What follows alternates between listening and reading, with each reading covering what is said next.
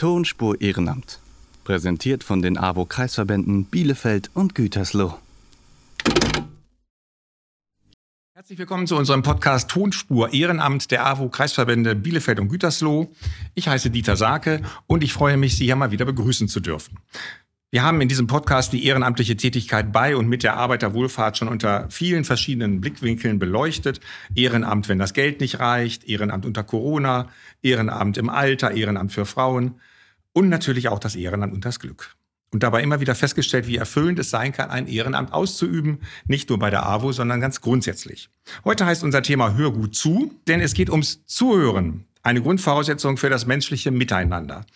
Das Hören an sich ist einer unserer fünf Sinne, den die Natur oder der liebe Gott je nach Sichtweise uns mitgegeben haben. Das Zuhören aber, das ist eine Kunst und um die soll es jetzt gehen. Zuhören, das bedeutet Empathie gegenüber Menschen, Interesse zeigen am Gegenüber.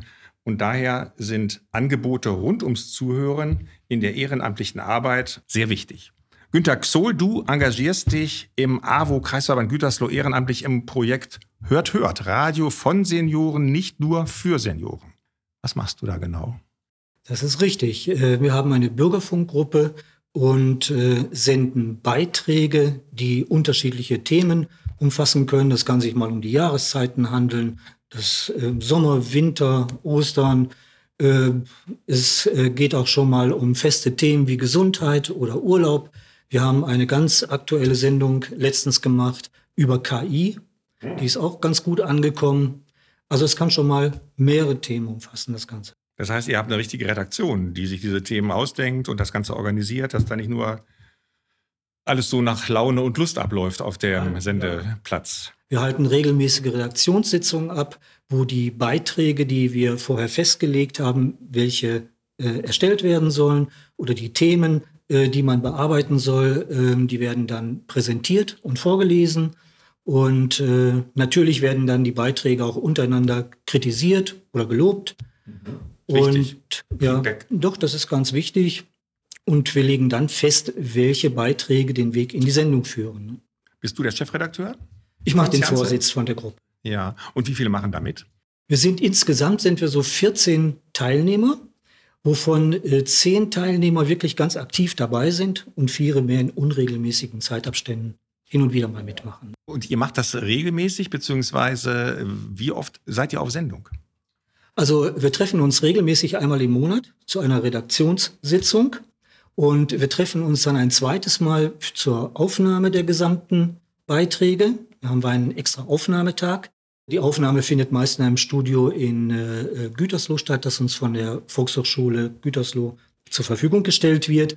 Äh, zurzeit haben wir leider das Problem, dass die Anlage etwas defekt ist und wir behelfen uns mit einem normalen PC und machen Aufnahmen in der AWO. Kann man qualitätsmäßig natürlich nicht so gut vergleichen, aber es reicht aus. Wir kommen damit ganz gut klar.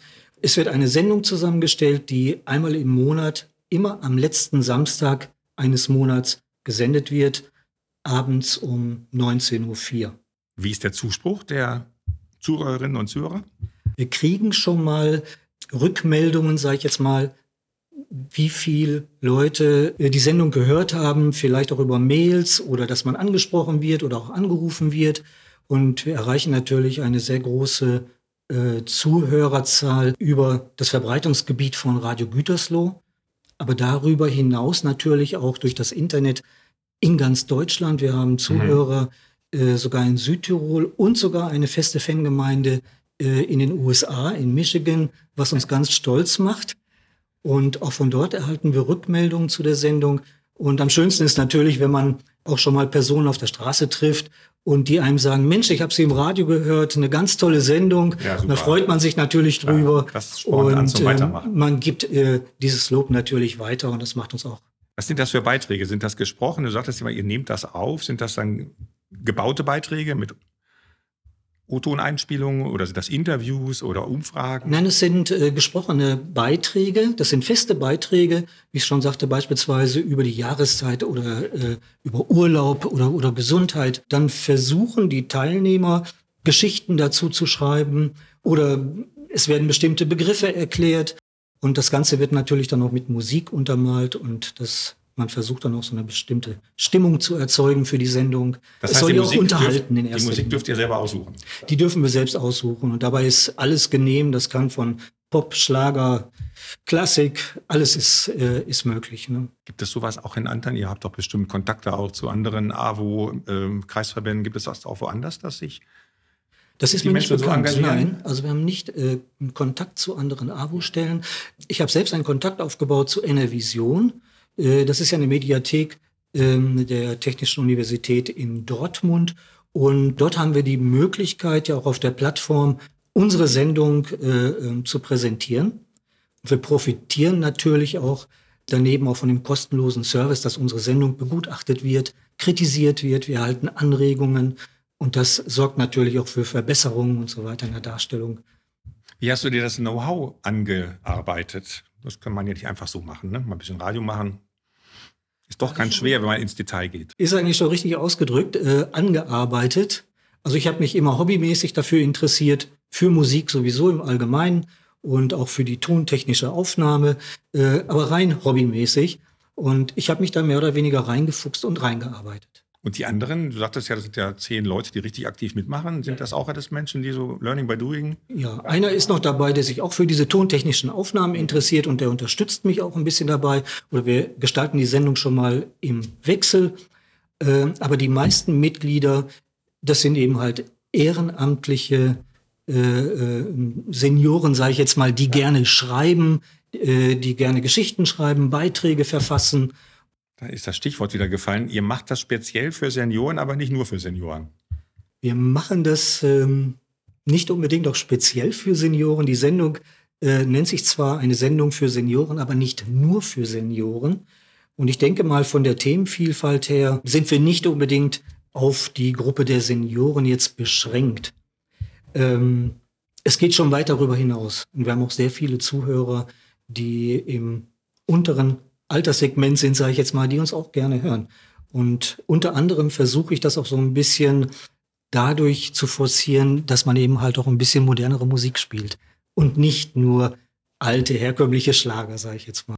Sogar WDR 4 hat seine Musikfarbe geändert nach 100 Jahren Genau. Volksmusik. Und ihr, vermute ich jetzt mal ganz stark, sendet jetzt auch noch Mutter weiter die nächste Zeit.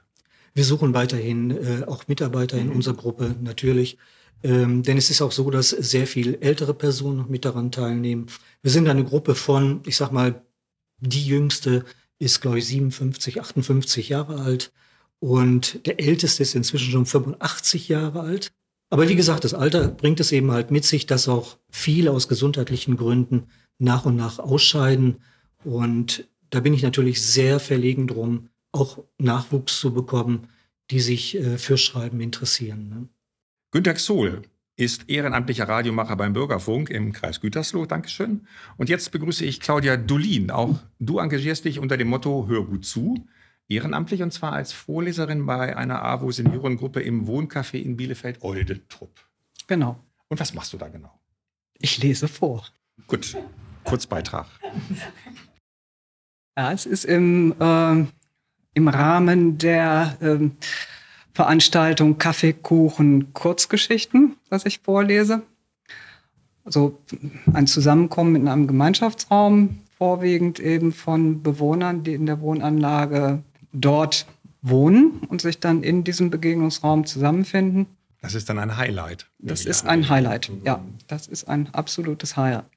Ähm, du hast eine schöne Stimme, von daher denke ich mir, dass das Spaß macht, dir zuzuhören.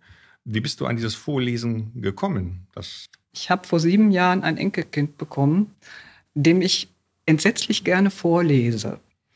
Und äh, vor etwas mehr als einem Jahr, als ich aufgehört habe zu arbeiten, habe ich für mich gedacht, so, jetzt hat dein Leben lang, ähm, ist dein Leben lang so gewesen, äh, dass du zuhören musstest, jetzt können dir die anderen mal zuhören. du hast den Spieß umgedreht. Genau. Absolut umgedreht, ja. Und dadurch, dass, dass ich eben hinsichtlich des Vorlesens für mein Enkelkind schon ein wenig geübt war, habe ich zunächst ähm, im Rahmen einer Gruppe unserer Kirchengemeinde mit einer Freundin zusammen einen Klönkreis ins Leben gerufen, wo auch, also mit Kaffee, Kuchen und so weiter, wir dann wechselnd Kurzgeschichten vorgelesen haben. Ähm, vor einem Jahr habe ich angefangen, in der Stadtbibliothek in Hepen eine ehrenamtliche Tätigkeit auszuführen. Bücher rein und Bücher raus. so dass ich natürlich so direkt an der Quelle sitze zu den Sachen, die man dann gegebenenfalls auch vorlesen kann. Mir macht das enormen Spaß vorzulesen und ähm, mir macht es auch enormen Spaß, wenn mir aufmerksam zugehört wird, was mir auch sicher gut gelingt. Und an ähm, Stoff mangelt es dir nicht, wenn du sagst, du hast da einen reichen Fundus, äh, an den du zugreifen kannst. Wir, wir, haben immer Sachen gefunden, die also allenthalben auf Gegenliebe gestoßen sind. Also es sind sehr unterschiedliche Sachen, die man da machen kann. Und von sehr unterschiedlichen Autoren auch. Selbst Gedichte können gut ankommen. also Vielleicht können wir ein bisschen konkreter werden. Das sind ja Kurzgeschichten und die müssen so älteren Leuten gefallen. Ne? Also es darf nichts zu tiefschürfendes ähm, sein. Also ähm, so sehr melancholische Geschichten habe ich immer versucht zu vermeiden.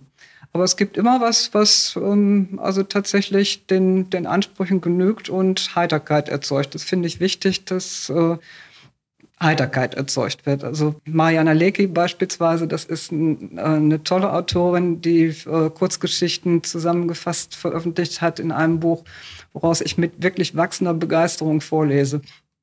Du hast eben gesagt, du bist durch dein Enkelkind äh, zum Vorlesen gekommen. Ich könnte mir vorstellen, dass man da auch Astrid Lindgren zum Beispiel vorliest und dass das den älteren Leuten Spaß macht. Äh, selbst Märchen kommen bei älteren Leuten gut an. Ja, ist so. Pippi Langstrumpf hätte ich jetzt noch nicht versucht, nein. Mach mal. Kommt bestimmt gut an. Ich weiß es nicht. Also ich äh, bin nur begeisterter Astrid Lindgren. Vorleser bei meiner Enkelin. Ich liebe Ottfried Preußler. Der ist auch gut, ja. Mhm, den Hotzenplotz, das ist einfach eine Wucht.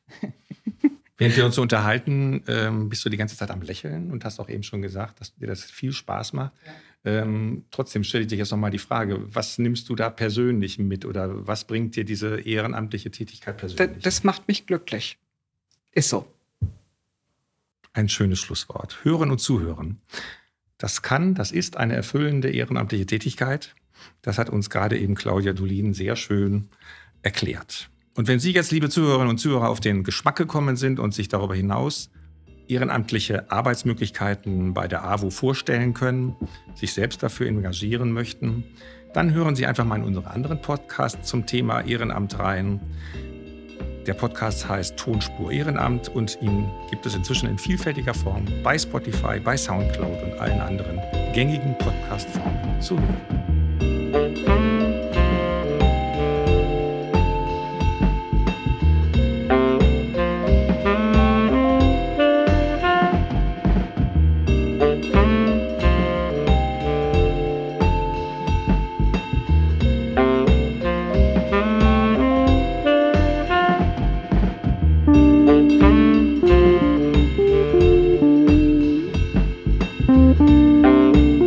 Música